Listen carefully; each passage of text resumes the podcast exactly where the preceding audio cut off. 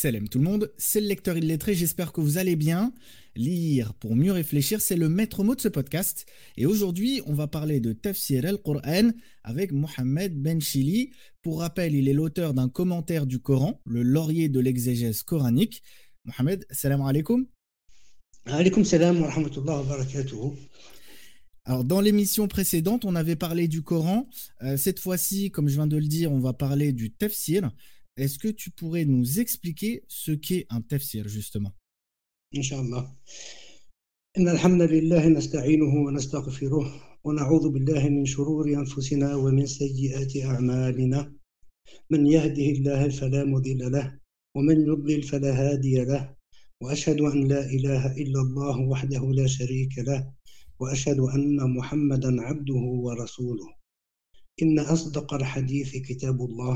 وأحسن الهدي هدي محمد صلى الله عليه وسلم Qu'est-ce qu'un tafsir ah ben, Un tafsir, comme chacun le sait, c'est un commentaire du Coran. Cependant, dans un tafsir, tous les versets ne sont pas abordés de la même façon. Ibn Abbas l'a rangé en quatre catégories. Ibn Abbas a dit l'exégèse tafsir est de quatre sortes. Celle que personne n'est excusé de ne pas comprendre, celle que les Arabes connaissent par la langue, celle que ceux qui sont enracinés dans la science connaissent et celle que seul Allah connaît. Alors, celle que personne n'est excusé de ne pas comprendre concerne tous les versets relatifs euh, à la théologie, à l'éthique, à l'histoire, à l'eschatologie et les principes fondamentaux de la loi, tels que l'obligation de prier et jeûner, par exemple, le licite et l'illicite. Quand Allah dit wa salat wa zakat, tout le monde comprend pas besoin d'aller voir un savant pour nous, qui nous explique la signification de ce verset. C'est-à-dire toutes des connaissances que chacun peut acquérir par lui-même hein, par une simple lecture du Coran. Voilà, et qui ne nécessite pas de consulter un savant. La deuxième est celle que les Arabes connaissent par la langue, c'est-à-dire les Arabes de souche, ceux qui maîtrisent parfaitement la langue arabe. C'est-à-dire tout ce qui concerne la grammaire, euh, l'étymologie des mots, la signification de certaines métaphores, et dans le Coran il y en a beaucoup, et expressions propres à la langue arabe et au style coranique. Par exemple, si on prend le verset du Coran où Allah dit qu'il pense que c'est la séparation, que la jambe croise la jambe. Ce jour-là, la reconduite sera vers son Seigneur. Alors l'expression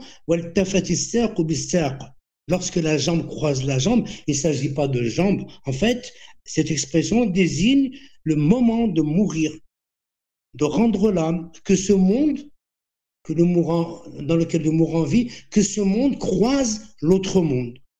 C'est-à-dire qu'il passe, que le mourant passe de vie à trépas. Alors ça, euh, c'est des, on peut citer encore un autre exemple. Euh,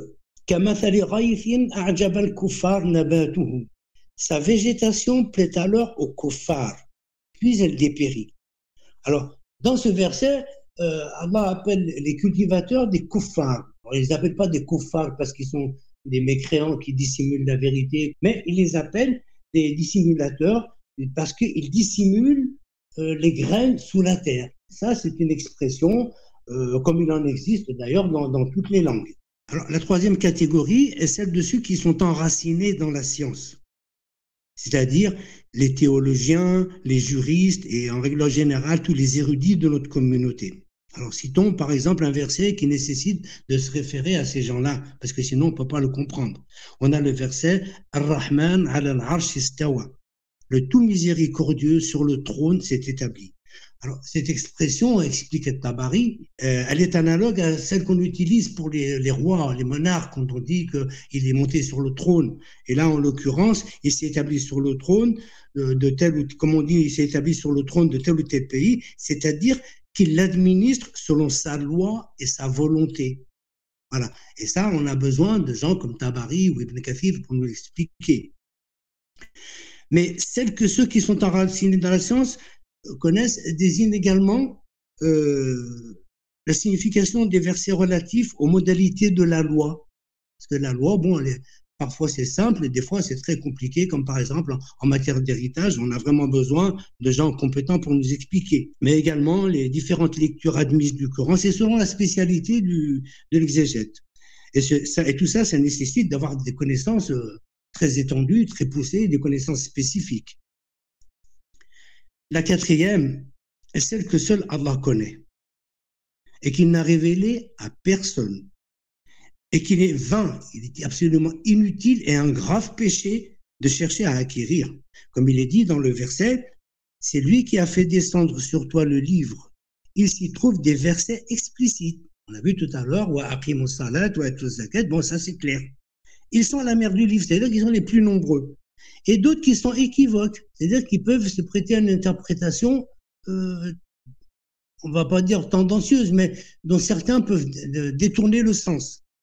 Ceux qui ont dans le cœur une déviation, les hérétiques, suivent ce qui est équivoque, avec pour ambition la sédition, c'est-à-dire semer les troubles dans la communauté musulmane avec leur secte, avec pour ambition son interprétation, mais ne connaissent son interprétation qu'Allah. Alors c'est pas la peine qu'ils nous disent qu'ils comprennent le sens de ces versets. Et ceux qui sont enracinés dans la science, ce dont on vient de parler, disent quant à eux, nous y croyons, tout vient de notre Seigneur mais ne s'en rappelle que les doués d'intelligence. Alors, parmi ces, versets euh, dont on ne connaît pas la signification, qu'on ne peut pas la trouver, on cite les lettres isolées au début de certaines sourates, par exemple comme Alif, Lam, Mim, Alif, Lam, Ra, Qaf, Sad, etc. Et aussi, mais aussi certains versets, tous les versets relatifs à l'avènement de l'heure. Alors quand l'heure va-t-elle avoir lieu, personne n'en sait rien. Euh, à celle à l'avènement de, des, des Yajouj et des Majouj, les Gog et les Majouj. Quand est-ce qu'ils vont apparaître? On n'en sait rien. Bon. Voilà, ça, c'est des versets dont personne ne connaît la signification. Par contre, à la pertinence de, de, ce, de cette explication d'Ibn Abbas, il y a quand même, euh, il convient de distinguer deux types d'exégèse. Et là, c'est très important. Alors, la première est celle des événements antérieurs à l'avènement de l'islam. Et la seconde, celle qui est contemporaine de l'islam. Alors, je m'explique. Celle des événements antérieurs à l'avènement de l'islam, c'est toujours les versets euh, relatifs à la création de l'univers, euh, aux, nations, aux religions.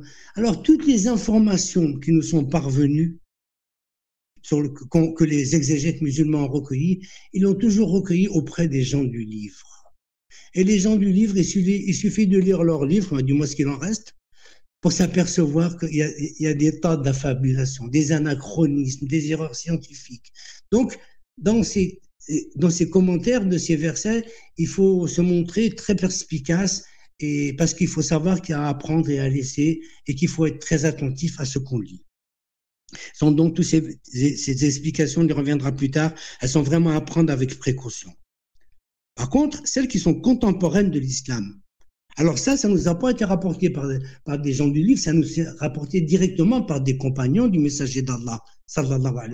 Et là, on peut accepter ces, ces hadiths en toute confiance et sont toujours en rapport avec les six piliers de la foi, les cinq piliers de l'islam et sur les événements marquants du début de l'islam et en règle générale tout ce qui se rapporte et concerne les croyants musulmans. Alors tout ça, ces, ces explications des exégètes, euh, on peut s'y référer euh, avec une relative grande confiance. Du coup, est-ce qu'on lit un tafsir comme euh, n'importe quel autre livre qu'on lirait d'une traite?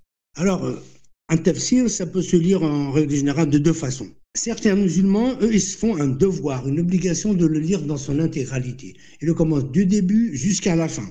Pourquoi? Parce que généralement, c'est souvent des gens qui apprennent le Coran par cœur. Et donc, pour bien le mémoriser, ils ont besoin, ça les aide de bien connaître la signification des mots, euh, le, les causes de la révélation. Tout ça, ça les aide à mémoriser le, le Coran. Et voilà. La seconde, bah, c'est celle des gens, euh, le, commun des gens qui ont, à cause de leurs obligations familiales et professionnelles, ils n'ont pas beaucoup de temps. Euh, donc, alors eux, c'est des gens qui lisent le, que le Coran. Mais de temps à autre, ils parviennent à un verset, comme tout à l'heure, Ar-Rahman al-Arsh istawa, ou Al-Tafat ou Alors, quand ils arrivent à ces versets-là, ils ont besoin d'explications. Et là, ils vont regarder le tafsir.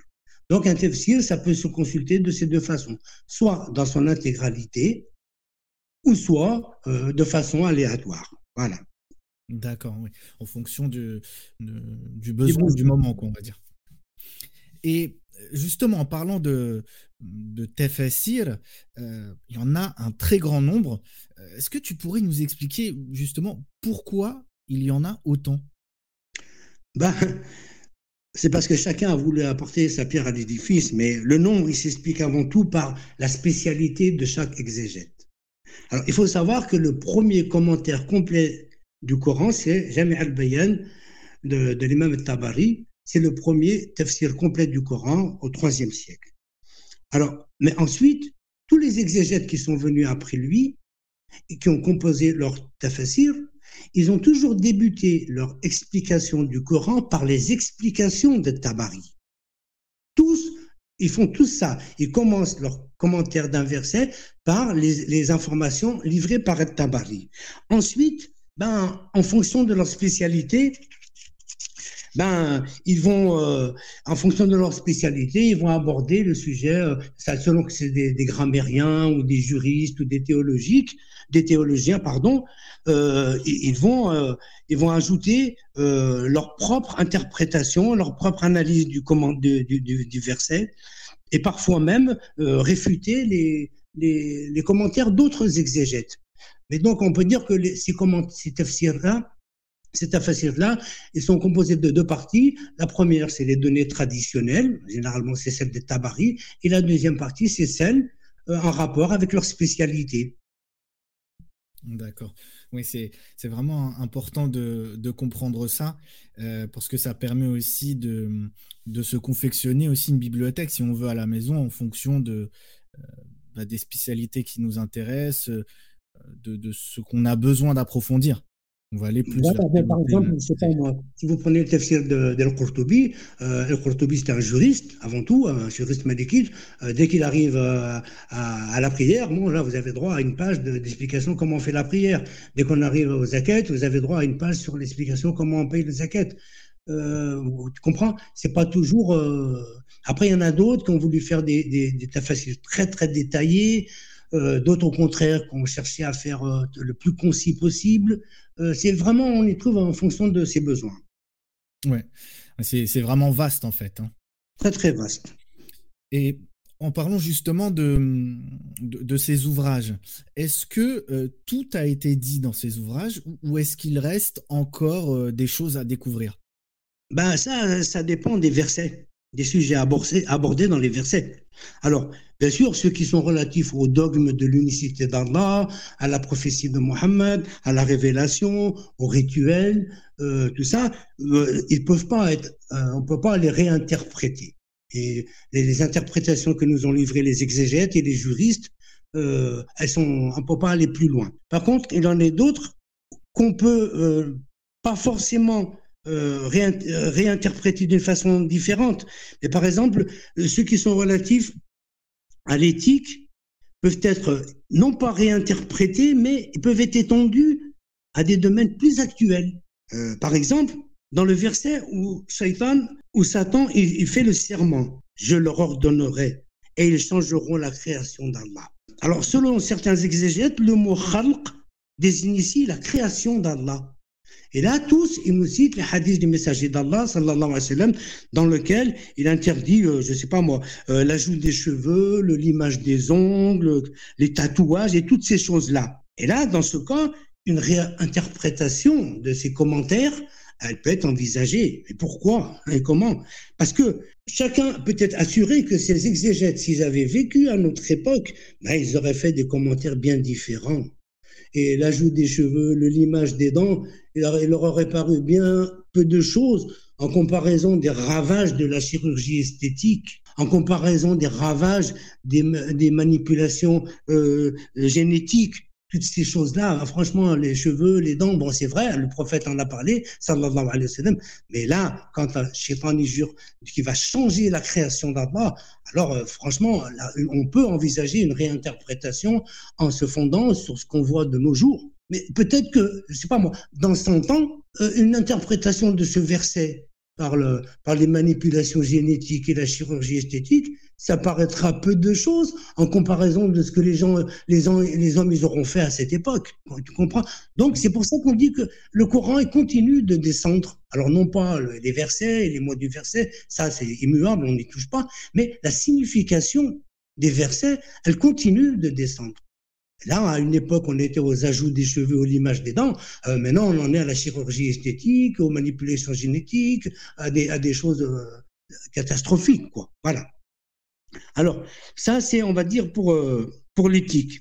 Une autre catégorie, comme on l'a vu dans la première partie de, de cette émission, il y a les découvertes scientifiques qui peuvent également contribuer à une réinterprétation, ou pour le moins une interprétation, on va dire, plus précise de nombreux versets relatifs à la création, à la genèse de l'univers et à son extinction à la fin des temps. On a vu par exemple avec le, verset où il est dit que le ciel et la lune se réuniront dans leur sort, euh, que les étoiles s'éteindront. Bon, tout ça, c'est des explications scientifiques, des découvertes modernes qui nous permettent de réinterpréter euh, ces versets-là en, dépassant un peu l'exégèse de, de, des, des, exégèses classiques. On l'a dit tout à l'heure, euh, tu es l'auteur euh, du livre Le laurier de l'exégèse coranique. Euh, ton ouvrage est, vraiment très riche en enseignements. Euh, il est composé de trois tomes. en quoi se distingue-t-il des autres commentaires du Coran et quelle méthodologie as-tu utilisée pour le rédiger? En fait, le laurier de l'exégèse coranique se distingue très peu des commentaires du Coran rédigés en arabe. Et c'était d'ailleurs mon objectif. C'était mon objectif. Hein. Mon objectif, c'était que un musulman puisse savoir, non pas ce que moi je pense, ça c'est dans les notes, non pas ce que moi je pense, mais ce qu'ont dit les exégètes de renom, tels que Tabari, Al-Qurtubi, Ibn Kathir, Al-Razi, euh, Al-Mawardi, etc. Voilà, et savoir euh, qu'est-ce qu'ils ont dit au sujet de ces versets, ces exégètes dont ils entendent parler depuis si longtemps et qui, et qui n'arrivaient pas à lire leurs livres. Voilà. Alors, concernant le contenu du, tafsir, il est présenté exactement comme le leur. J'ai tenu vraiment à présenter, si vous ouvrez un tafsir arabe, le Qurtubi par exemple, et vous ouvrez le laurier de l'exégèse coranique à côté, vous allez voir, ils sont présentés exactement de la même façon. C'est-à-dire que euh, on va trouver euh, euh, exactement comme là, en intercalant leurs explications entre les mots ou les versets du Coran. Comme ça, ça permet de bien comprendre la signification du verset ils se distinguent quand même de leurs ouvrages par des réflexions personnelles, par des réflexions personnelles, personnelles dans lesquelles j'aborde tous les sujets qu'on vient de, vient, dont on vient de parler. Hein. Mais par contre, ces notes, elles sont clairement indiquées. Hein. C'est marqué euh, en euh, note, entre ouverture des guillemets, je marque la note et à la fin, c'est marqué NDT, note du traducteur, afin que mes réflexions personnelles ne soient pas confondues avec celles de Tabari ou le Qurtubi. Ça, ça aurait été malhonnête et, d'ailleurs haram. Alors, concernant la méthodologie, ben, j'ai eu recours, à neuf tafassirs, parfois plus. Alors, tu vas me dire, mais euh, pourquoi autant d'ouvrages? Comme on l'a expliqué dans la première partie de cette émission, euh, les auteurs classiques, les exégètes classiques, selon, leur spécialité, ils ont eu beaucoup tendance à beaucoup s'étendre sur la jurisprudence, sur la grammaire. Euh, ces sujets-là, le lecteur francophone, lui, ce qu'il veut dans le tafsir, c'est comprendre la, signification du verset, il ne veut pas, il veut pas d'un cours de grammaire ou de jurisprudence. Et donc, si on avait tout traduit ce qu'ils ont dit, ben, ça, aurait rendu l'ouvrage euh, très long et fastidieux à lire. Donc, comment j'ai fait?